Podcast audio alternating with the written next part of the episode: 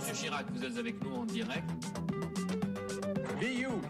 Be, be proud of you because you can be do what we want to do. Et puis si on est au SMIC, eh ben faut peut-être pas divorcer non plus dans ces cas-là. YOLO Oui. Au revoir. Campus Mag sur Radio MNE. Bonsoir à toutes et à tous, chers auditeurs et auditrices. Vous êtes bien sur les ondes de Radio Quetch 89.1 FM. Nous sommes le jeudi 15 décembre 2022. Vous écoutez la toute première émission de la huitième saison de Campus Mag. Une émission réalisée à 100% par des étudiants et étudiantes de l'Université de Haute-Alsace à Mulhouse. Et cette année, nous avons décidé de vous en faire profiter Radio Quetch. Nous remercions bien évidemment l'équipe de Radio Quetch de nous permettre de diffuser en direct sur leurs ondes depuis notre studio radio de la Fonderie. Je m'appelle Gessaline, je suis étudiante en deuxième année de licence d'anglais et ce soir j'ai le plaisir d'animer cette émission avec ma chère Inès. Bonsoir Inès. Bonsoir, bonsoir à toutes et à tous. Effectivement, nous sommes de retour pour toujours plus de joie et de bonne humeur avec vous. Interviews, chroniques, micro-trottoirs seront au rendez-vous pour cette saison 2022-2023. Ce soir, nous aurons le plaisir de vous faire écouter une interview de Caroline Rose, eurodéputée Europe Écologie Les Verts, présente lors d'une conférence sur le bien-être animal qui a eu lieu à Kingersheim le 24 novembre dernier. Nous enchaînerons avec une interview de deux étudiants de l'ENSMU, l'école d'ingénieurs de Mulhouse, interviews qui ont été réalisées par Gessaline et moi-même. Et nous écouterons également une interview de François Hollande. Non, vous ne rêvez pas, cette interview a été réalisée par Elliot lors de la venue de ce monsieur à Mulhouse en novembre dernier. Et nous finirons par euh, un prêt à diffuser réalisé par l'équipe de Wunder Parlement au Parlement européen, euh, une interview d'eurodéputés sur la situation de corruption avec le Qatar. Merci beaucoup ma chère Inès pour le programme de cette soirée qui s'annonce palpitant. Commençons tout de suite avec l'interview de Caroline Rose.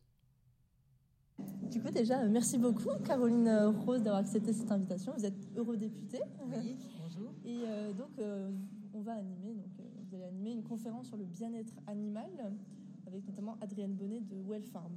Alors tout d'abord, première question, qu'est-ce que le bien-être animal pour vous? À moi, le bien-être animal, c'est euh, respecter euh, l'article 13 euh, de, la directive justement sur, les animaux, faire en sorte que prendre en compte le fait que l'animal, il est sensible, il souffre, il stresse et non pas considérer l'animal comme un simple objet, puisque malheureusement aujourd'hui, on considère l'animal comme un simple objet. Alors, en quoi est-ce que le bien-être animal est un enjeu important aujourd'hui? Bah, je pense que euh, les citoyens aujourd'hui se lèvent sur le fait qu'on euh, voit énormément d'images sur les élevages, sur le transport des animaux, et, il est important enfin que les animaux en général soient reconnus. Euh, comme je disais tout à l'heure, pas comme un simple objet. Et pour moi, c'est important, c'est dans ma culture. Et ça fait longtemps que je milite. D'abord, j'ai été militante de terrain. Et ça fait longtemps que je défends la cause animale. Et je continuerai parce que ça fait partie de mes priorités. Et euh, pensez-vous que l'Union européenne fait assez de démarches, entreprend assez de démarches pour la protection des animaux? Alors, euh, on a eu il y a un an et demi une commission d'enquête sur le transport des animaux vivants qui a été, euh, qui a été créée grâce à, la bataille des Verts, puisqu'on a mis deux ans pour avoir cette commission d'enquête. lors de cette commission d'enquête, on a fait des auditions d'experts, on est allé sur le terrain, et grâce au rapport qui a été rendu, on a une révision de la législation sur le bien-être animal en 2023. Donc on a poussé la Commission européenne et là on va encore faire pression sur la Commission européenne pour que euh, le bien-être animal avance euh, au sein des, rapports notamment sur la, PAC, la politique agricole commune, et aussi sur la PCP, euh, la politique commune de la pêche, parce que le grand oublié du bien-être animal pour moi, c'est les animaux aquatiques et les poissons. C'est vrai. Et alors enfin, euh, quelles autres mesures pourraient être adoptées selon vous? Oh, il y en a plein d'autres mesures. Bah, aujourd'hui, euh, bah, malheureusement, on a un texte à l'Assemblée nationale qui a été retiré euh, parce que on nous dit qu'il y a eu trop d'amendements sur l'abolition de la corrida et ça, c'est une mesure qui aurait dû être adoptée pour moi. La fin de l'élevage en cage, la fin de l'expérimentation animale, la fin des delphinariums, de tout ce qui est cirque avec animaux sauvage ou pas, parce que pour moi, euh, le fait de dire euh, on interdit les cirques avec animaux sauvages, on interdit les cirques avec animaux, c'est tout. Mhm. Euh, donc il y a plein de mesures et, surtout arrêter cet élevage industriel avec une aberration. par exemple, une vache qui naît en France, on la transporte en Espagne dans une ferme d'engagement. Ensuite, on la retransporte hors pays de l'Union européenne pour être abattue. D'ailleurs, il y a eu une enquête là de Wellfarm, justement, tout, récemment. Je pense que c'est ça que J'ai fait, fait, plusieurs enquêtes avec Adrienne Bonnet euh, de. Wellfarm. On a travaillé ensemble sur euh, plusieurs missions et euh, on, voit qu'il y a déjà les aberrations du transport. On, transporte des, animaux qui sont gestantes, mhm. donc avec un petit dans le ventre. Donc déjà, on transporte des animaux non sevrés avec des distances qui sont incroyables, avec du temps qui est incroyable, avec des tétines d'abreuvement qui sont absolument pas adaptées. Donc voilà, c'est toutes ces aberrations qu'on aimerait bien faire changer et faire évoluer. Sur le texte de la recommandation, on a avancé, mais pas suffisamment. D'ailleurs, que pensez-vous de Wellfarm en général, de l'action euh, de Wellfarm ah ben Moi, je m'entends très bien euh, avec Adrienne Bonnet. On a besoin des ONG, on a besoin de ces lanceurs d'alerte, parce que moi, j'ai besoin d'avoir bah, ces ONG. Adrienne, j'ai eu besoin de ces informations. On a fait une mission à 7. Si elle m'avait pas averti en disant, voilà, attention, il y a un bateau qui arrive, euh, bah, j'y serais pas allée, j'aurais pas vu. Donc, on a vraiment besoin de, de travailler avec les ONG, lanceurs d'alerte. Et alors, du coup, j'en profite pour rebondir, vous avez parlé des animaux dans les cirques. Mhm. Euh, c'est un grand débat. Euh, beaucoup de personnes sont pour avoir des animaux dans les cirques, beaucoup de personnes sont contre. Et vous, qu'est-ce que vous en pensez exactement? Est-ce que vous pensez que les animaux dans les cirques sont forcément maltraités Ou alors est-ce que ben, que pensez-vous de ça? Est-ce qu'un animal est un objet d'attraction? Non. Est-ce qu'aller dans un delphinarium voir un dauphin qui saute, est-ce que c'est bien? Est-ce que d'aller voir une corrida, voir un, animal qui se fait euh, tuer et qui souffre, est-ce que c'est bien? Non. Euh, pour moi, euh, un animal ne doit pas être considéré comme une attraction. Donc pour moi, non. aucun animal dans les cirques. Et puis maintenant, un petit mot pour la jeunesse. Il y a une jeunesse qui s'engage de plus mm. en plus pour la cause animale, l'environnement. Qu'est-ce que vous pourriez dire à cette jeunesse? Continuez de descendre dans la rue, euh, comme on vous a vu dans la rue pour les marches pour le climat. Allez voter parce qu'on a un taux d'abstention euh, quand il y a des votes. Et, c'est dommage parce que tous ces jeunes qui se retrouvent dans la rue aujourd'hui, euh, au niveau des, ils ont plus foi en la politique alors que maintenant on avance sur les sujets de bien-être animal, sur l'environnement et on a besoin de tous ces jeunes qui vont manifester avec les pancartes devant les, les, les delphinariums. J'en ai un pas très loin de chez moi. Et, j'aime bien aller manifester avec tous ces jeunes et, on a besoin de tous ces jeunes pour manifester et faire entendre notre voix. Ben, merci beaucoup en tout cas. Merci d'avoir accepté cette interview. Campus Mag. Je traverse la rue, je vous en trouve. Sur Radio MNE. Et vous venez d'écouter l'interview de Caroline Rose, eurodéputée Europe Écologie Les Verts. Tout de suite, nous marquons une petite pause musicale avec La Grenade de Clara Luciani. On se retrouve juste après.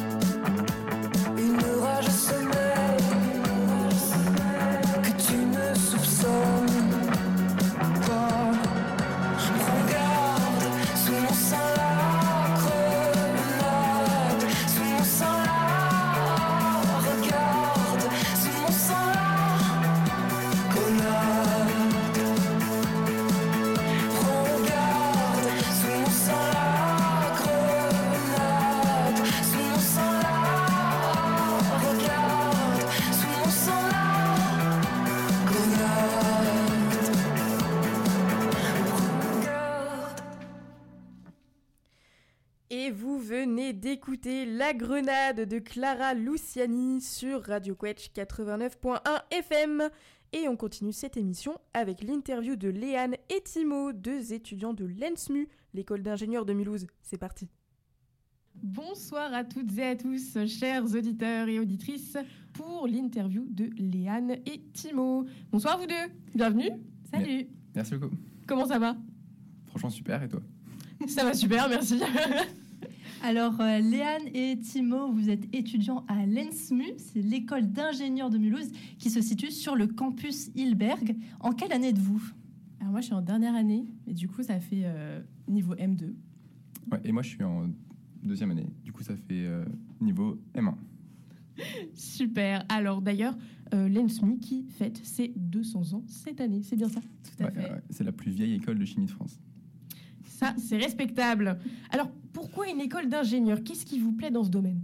Euh, alors pourquoi une école d'ingénieur bah, Du coup, euh, j'ai fait un bac S et euh, je voulais faire de la chimie parce qu'on m'avait dit euh, ça pouvait offrir plein de jobs super intéressants.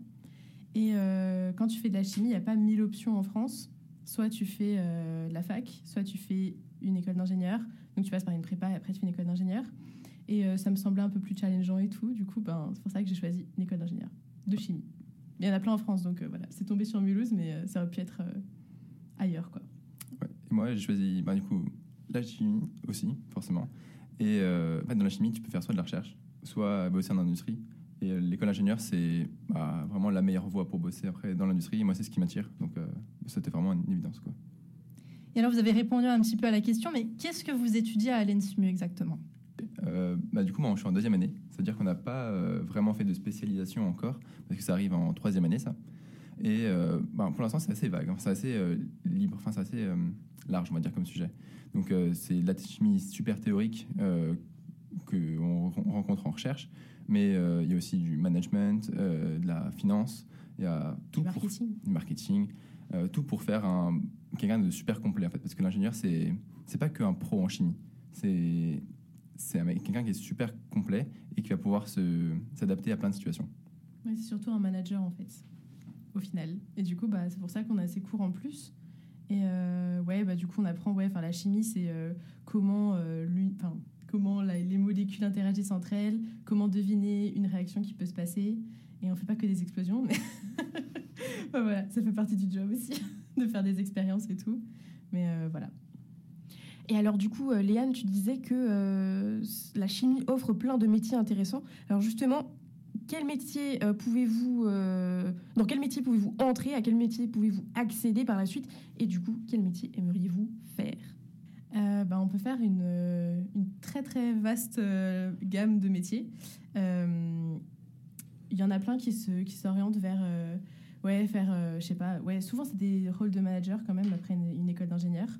Euh, moi personnellement j'aimerais faire de la communication scientifique, c'est-à-dire faire le lien entre les labos donc euh, les chercheurs purs qui font des vraies sciences euh, à fond et les équipes de marketing qui vont plus ben, vendre les produits et donc, il faut un lien entre ces deux équipes parce qu'on risque de perdre du temps à expliquer des notions fondamentales de chimie ou à expliquer le but d'un produit, par exemple, dans, dans l'industrie cosmétique, par exemple. Donc voilà, c'est ça que j'aimerais faire, de la communication scientifique. Ok, et hum, du coup, moi, je veux pas vraiment faire une spécialité qui est disponible à l'ENSMU. Euh, du coup, moi, je veux bosser dans la chimie alliée à la gestion de data. C'est-à-dire que sur, une sur un gros site industriel, on va relever des températures, des pressions, des temps de cycle, euh, tout le temps, tout le temps. Et euh, un des travails, un des boulots, c'est d'optimiser ces temps de cycle et d'optimiser ces réactions pour bah, gagner du temps. Et le temps, c'est de l'argent. Et du coup, ben, travailler sur la data et la gestion de ces données peuvent vraiment faire gagner beaucoup de temps et du coup de l'argent. Et aujourd'hui, c'est un peu le. enfin, moi, je le vois un peu comme la clé pour euh, améliorer la chimie. Et c'est surtout comme ça que moi, je vois la chimie plus tard. Et alors, vous dites que euh, vous ne faites pas que des expériences, mais vous en faites quand même. Est-ce que vous pourriez raconter une expérience qui vous a vraiment marqué? Moi, j'en ai une en tête. Euh, Nous t'écoutons. Alors, euh, c'était en chimie organique. Donc, euh, bon, c'est une matière, euh, une section de la chimie. Et il fallait qu'on qu'on suive un protocole. Dans le protocole, il y avait écrit euh, verser ce truc très lentement, non, très vite. Il disait de le verser très vite. Et bah, c'est ce que j'ai fait, sauf qu'en fait, ça a fait une réaction exothermique. Ça veut dire que à l'intérieur, ça a chauffé très très vite, très très fort. Et en fait, il y a tout mon produit qui est sorti de mon flacon. Et on était sous des hottes, donc j'ai juste eu le temps de baisser vite la hotte et de me planquer, quoi. et de dire à tous mes potes de verser très très lentement le truc. Mais euh, voilà, quoi. Ça arrive pas souvent, mais quand ça arrive, euh, c'est surprenant. C'est dangereux, dis donc. Bah, c'est pour ça, on est équipé, on a, on a des blouses, des lunettes, euh, des hottes, donc euh, a priori, il peut rien se passer de très très grave. C'est vrai que là, c'était assez surprenant. Mais ça arrive pas souvent, mais. Moi, j'en ai une qui est un peu plus soft. C'est euh, quand on a synthétisé du paracétamol. Donc, c'est une molécule que qu'on a tous consommée. Et se dire qu'avec des produits simples, qui sont juste des solutions, juste des fluides, qu'on mélange enfin, certaines températures, avec un peu de chimie derrière, bah, on arrive à synthétiser des molécules qui sont curatives. Et ça, c'est assez dingue de se dire que, bah, voilà, on a passé, enfin, pour intégrer une école d'ingénieur, enfin, une prépa, c'est vraiment rude, on va dire. Et se dire que tout ça n'a pas été fait pour rien et qu'aujourd'hui on arrive à accéder à des molécules euh, plus complexes et comprendre plus de choses, et ben ça fait quand même, ça fait quand même plaisir et ouais, sinon je retiendrai ça. Sinon, une un peu plus fun, un peu dans le même registre, c'est euh, en fait toutes les, tous les déchets sont stockés dans des cuves euh, qui sont spécialisées par type de produit, c'est-à-dire euh, les solutions basiques, acides. Et il y a quelques étudiants qui ont peut-être se sont trompés sur ce qu'ils ont mis dans leur poubelle. Et ça a fait une grosse réaction exothermique. Et surtout, ça, bah, ça, a produit un gaz roux qui est super connu des oxydations de métaux et qui a tendance à faire gonfler les bouteilles de, de, de poubelle. Sauf qu'il avait vraiment mis beaucoup, beaucoup de métal et ça a clairement inondé toute la hotte et ça descendait en dessous de la hotte, la fumée est rousse. Donc c'était assez spécial de se dire que là, il faut partir. Enfin, là, il faut vraiment partir de la salle et du coup, bah, on est parti. Et ça s'est très bien passé. Enfin, c'est gestion des risques, on est, on est préparé pour ça. Mais voilà, la chimie, c'est curatif et ou alors euh, un peu, un peu violent. On n'imaginerait pas tout ça. Et alors, Léane et Timo, vous avez lancé une série de podcasts sur l'intelligence artificielle. Comment l'idée de faire des podcasts vous est-elle venue en tête? Euh, ça a commencé euh, cet été. Il faut savoir que Thibaut s'intéresse pas mal à, à l'intelligence artificielle de base et il s'intéressait beaucoup à ça. Il faisait beaucoup, beaucoup de recherches à propos de tout ça. Et on s'est demandé comment on pourrait vraiment utiliser ça, enfin comment en faire quelque chose euh, d'accessible aux gens et que ce soit pas juste perso pour lui. Et j'écoute beaucoup de podcasts et donc je lui ai dit mais écoute, euh, viens on fait des podcasts là-dessus. Donc on a commencé à en parler et tout. Et, euh, et au final, ça collait vachement bien avec mon projet professionnel. Ça, je veux faire de la communication scientifique, il veut faire de l'IA. Du coup, ça collait trop bien. Voilà. Et après, on s'est dit aussi qu'un podcast, c'était un podcast sur les chimies, ça existe, mais c'est pas sexy du tout. C'est super théorique, c'est que des un peu des nerds quoi, qui parlent de leur truc et qui adaptent pas du tout leur discours euh, ben, au, lambda quoi. Alors là, on s'est dit que on pouvait vraiment faire quelque chose d'accessible à tout le monde et qui pouvait plaire euh, au plus grand nombre quoi. Donc euh, c'était un peu le but aussi, de faire un podcast assez technique, mais où on vulgarise la plupart de nos termes pour le rendre accessible. D'accord, alors on va marquer une petite pause musicale tout de suite. On écoute Sweetest Pie de Dua Lipa. On se retrouve après.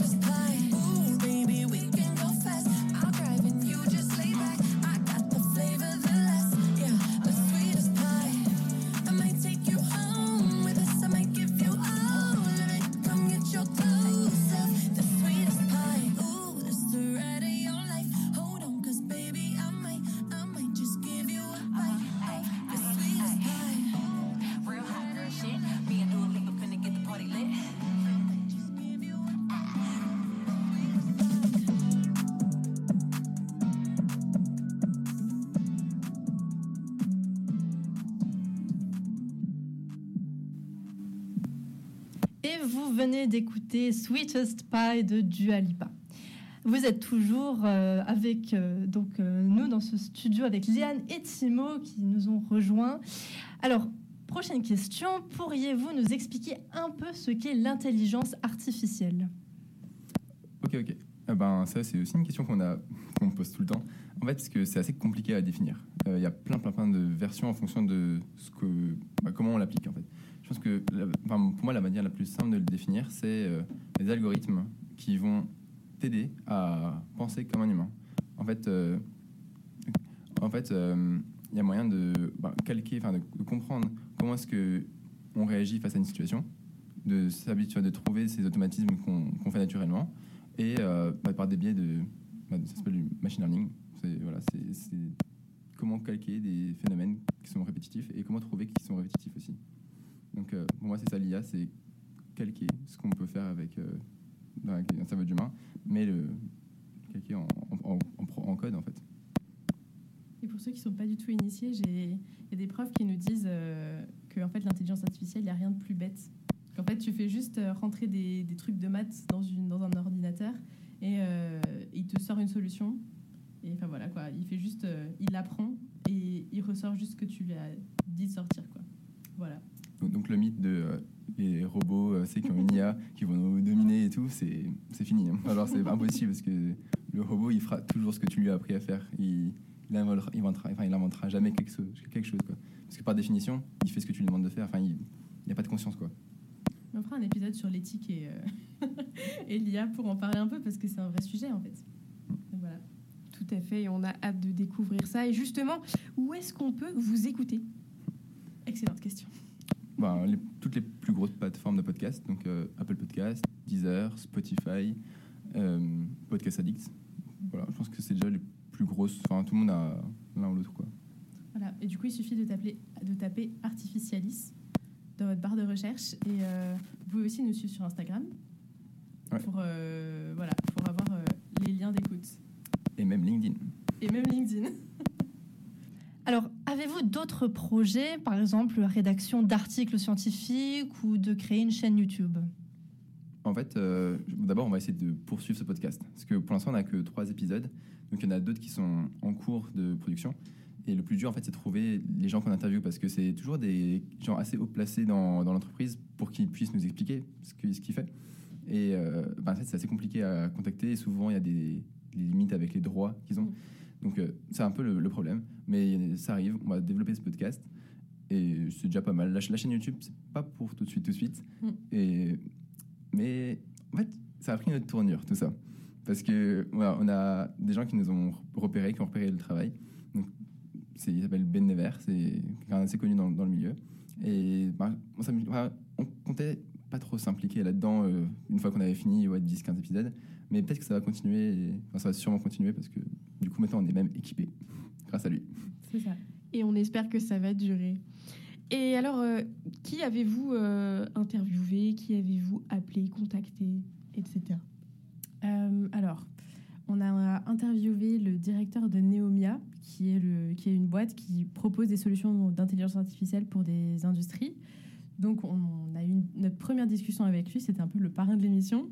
Et ensuite, on a interviewé une, une femme qui s'appelle Suzy Mada et qui est euh, euh, data, data scientist euh, chez Eiffage Energy.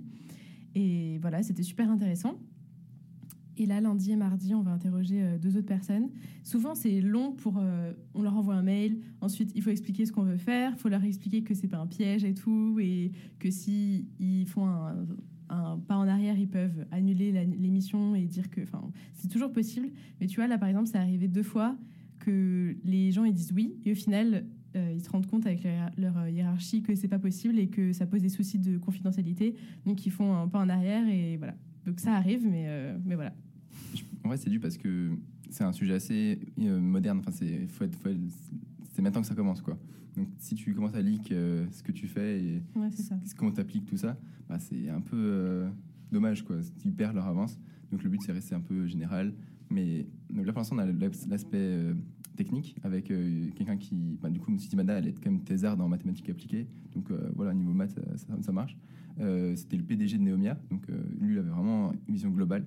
Et maintenant, ce qu'on va essayer de voir, c'est d'interroger des chimistes qui utilisent des algos de machine learning dans leur quotidien et aussi des, chimistes qui n'utilisent pas ces algos, donc pas de pas d'IA, mais qui euh, aimeraient en utiliser ou alors qui pensent que la- l'avenir de leur chimie, parce qu'il y a plein de types de chimie, hein, euh, ben, se réside dans euh, l'assistance euh, informatique, on va dire.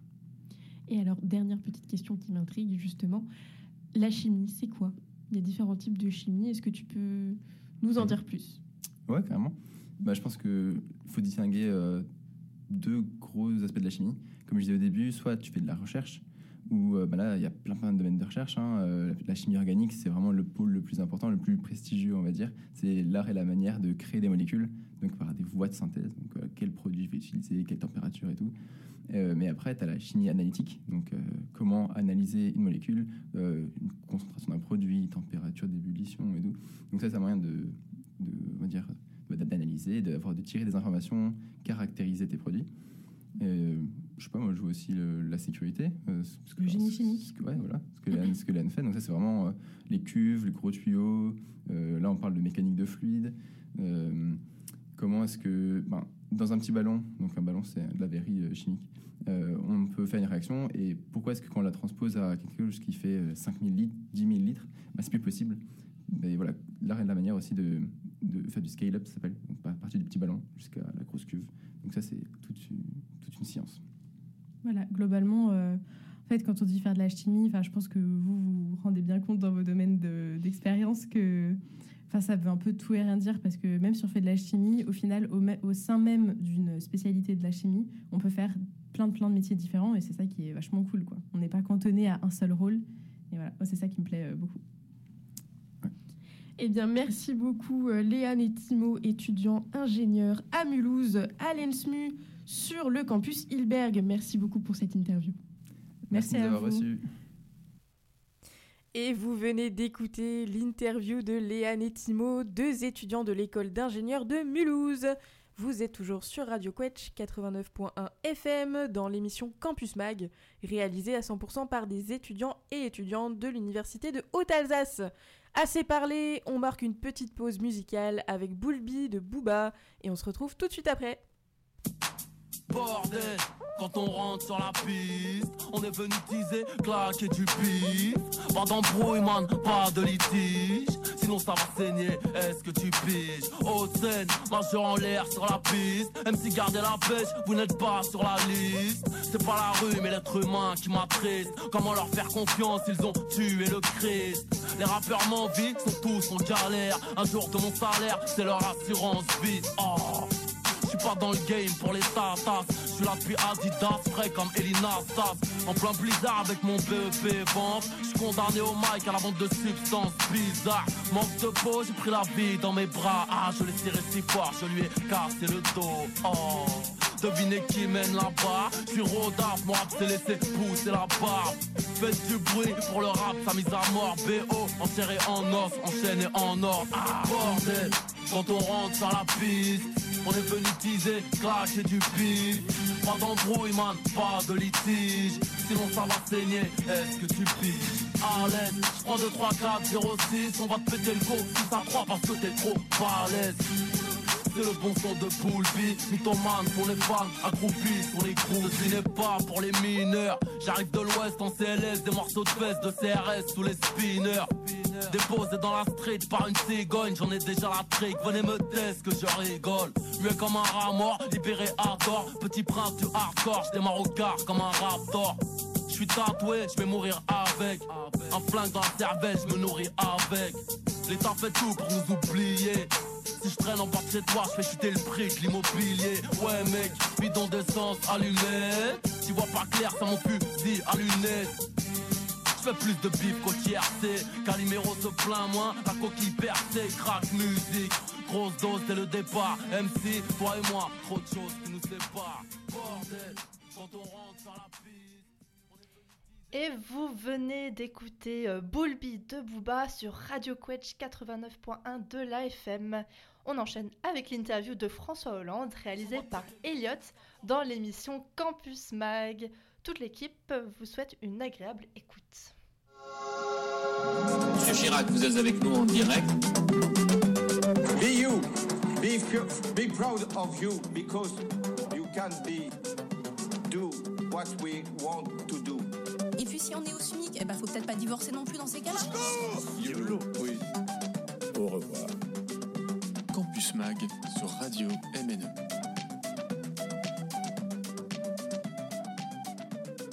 Bonsoir François Hollande. Bonsoir. Je vais d'abord faire une question plus qui a parlé à votre âme socialiste. Comme vous le savez, bientôt il y a le congrès du PS qui va se tenir dans, dans quelques mois. Quelle est votre position là-dessus? Est-ce que vous soutenez une liste, euh, peut-être aussi en opposition à, à Olivier Faure? Moi, je suis toujours adhérent du Parti Socialiste. Je l'ai dirigé même pendant près de dix ans. Mais je suis plus dans les batailles de congrès. J'étais président, je laisse à, à d'autres. C'est très important, euh, soin de, mener cette, euh, cette division euh, qui doit, enfin, ce débat qui doit pas être une division, qui doit être au contraire l'occasion d'un rassemblement. Et, je souhaite que, effectivement, le Parti Socialiste retrouve euh, de la vigueur, de l'identité, de, la force, et ne puisse pas être simplement aligné sur, sur LFI. Donc vous avez compris dans quel sens, j'espère, le Congrès va se dénouer. Merci. Il y a aussi une génération en fait euh, au PS euh, après vous, la génération de, de Benoît Hamon, de Nadia Vallaud-Belkacem, qui est un peu euh, une génération qu'on voit moins euh, maintenant, mais aussi par exemple en Belgique avec euh, il y a Paul Magnette qui est justement de cette même génération. Pour les européennes, est-ce que vous pensez que ce serait une bonne idée qu'il puisse euh, se présenter si lui euh, il l'accepte euh, pour une liste du PS Bah, lui, il est socialiste euh, belge, euh, donc euh, il va conduire, j'imagine, la, liste pour son propre pays. Pour la France, c'est vrai qu'il y avait une génération, euh, celle qui était juste derrière euh, la mienne, euh, avec des, femmes et des hommes de qualité, vous avez cité, qui, même s'ils n'épousaient pas toujours mes idées, avaient au moins la, notoriété pour continuer. J'ai regretté que ces personnalités se re- retirent de, de la vie politique, parce qu'on a besoin de, cette succession des générations. Et euh, il tient d'ailleurs à, nous et à eux de, de revenir et de faire en sorte que le Parti socialiste retrouve euh, l'élan qui est indispensable, parce que s'il n'y a pas un Parti socialiste fort, ce qui n'est pas le cas aujourd'hui, hein, euh, il n'y a pas d'alternance possible à gauche euh, avant longtemps. C'est pas euh, la radicalité de la gauche qui peut devenir majoritaire. Euh, maintenant, je vais passer à une question un peu plus sur de la politique euh, sur le long terme. Comme vous le savez, il y a eu un peu des frictions dans le couple franco-allemand. Est-ce que ce serait plus dû, selon vous, en fait, qu'on serait entré en fait dans une nouvelle étape du couple franco-allemand, donc quelque chose de plus concret qui pose plus euh, justement de, de problèmes, notamment dans la défense, ou c'est quelque chose qui tient plus aux personnalités des deux dirigeants de d'Olaf Scholz ou Emmanuel Macron? Il y a toujours des éléments qui peuvent se rattacher à des personnalités, mais ce pas les éléments principaux. Moi, j'ai été avec euh, Mme Merkel aux responsabilités, euh, d'une certaine façon, de l'Union européenne. On n'avait pas les mêmes euh, sensibilités, on n'avait pas les mêmes caractères, mais on avait trouvé les, voies d'un compromis. Donc je crois que ce qui fait problème en ce moment, c'est que le modèle allemand qui était fondé sur un gaz venant de la Russie et, et pas cher, et sur des exportations notamment vers la Chine, ce modèle-là, il est en très grande difficulté. Et, que les Allemands essayent de s'en sortir euh, par leurs moyens propres, c'est-à-dire comme ils, disposent de capacités financières importantes pour aider les entreprises allemandes à, traverser cette passe difficile au détriment de solutions plus européennes. Et que la France, euh, qui euh, aspire à une, Euro- une Europe de la défense, euh, elle euh, souhaite que l'Allemagne euh, s'y rattache. Mais l'Allemagne n'a pas forcément envie euh, d'acheter son équipement militaire uniquement auprès de la France. Donc il faut être capable de trouver les voies, là aussi, d'un compromis, de convaincre les Allemands qui ne peuvent pas avoir une réponse simplement euh, euh, égoïste, d'une certaine façon. Et, et convaincre les Français, euh, la France en particulier, que pour l'Europe de la défense, bah, il va falloir euh, que ce soit pas simplement euh, après avec des équipements euh, militaires français.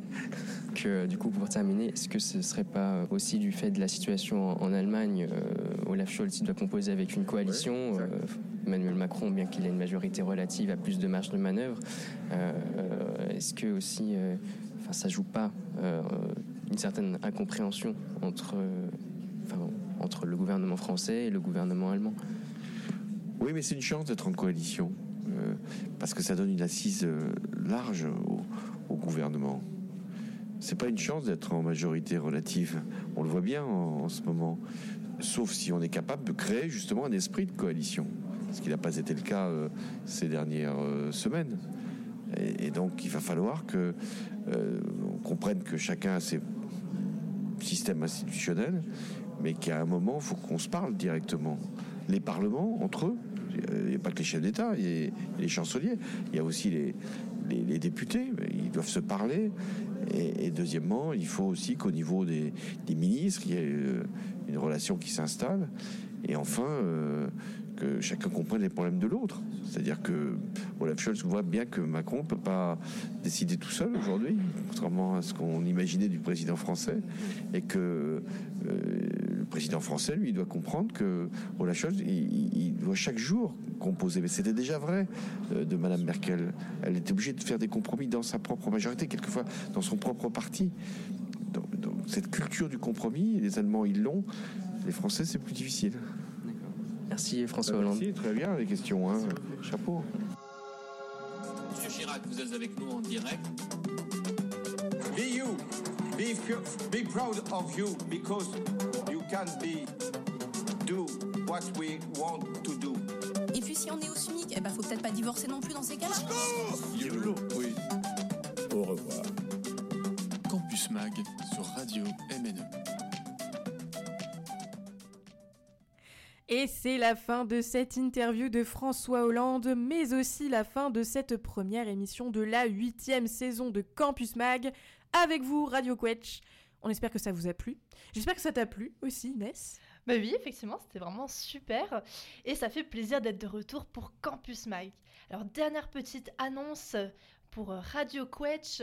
Euh, les radios associatives Pinode à Mulhouse et Radio Quetch à Alkirch ont décidé de consacrer quatre de leurs émissions aux langues, notamment au dialecte alsacien du 20 au 23 décembre. Donc on vous conseille d'aller les écouter.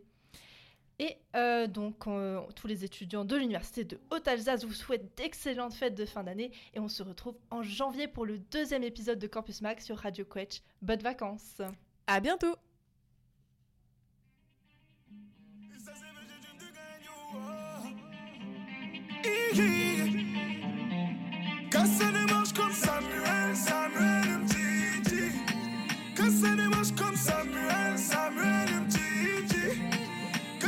démarche comme Samuel,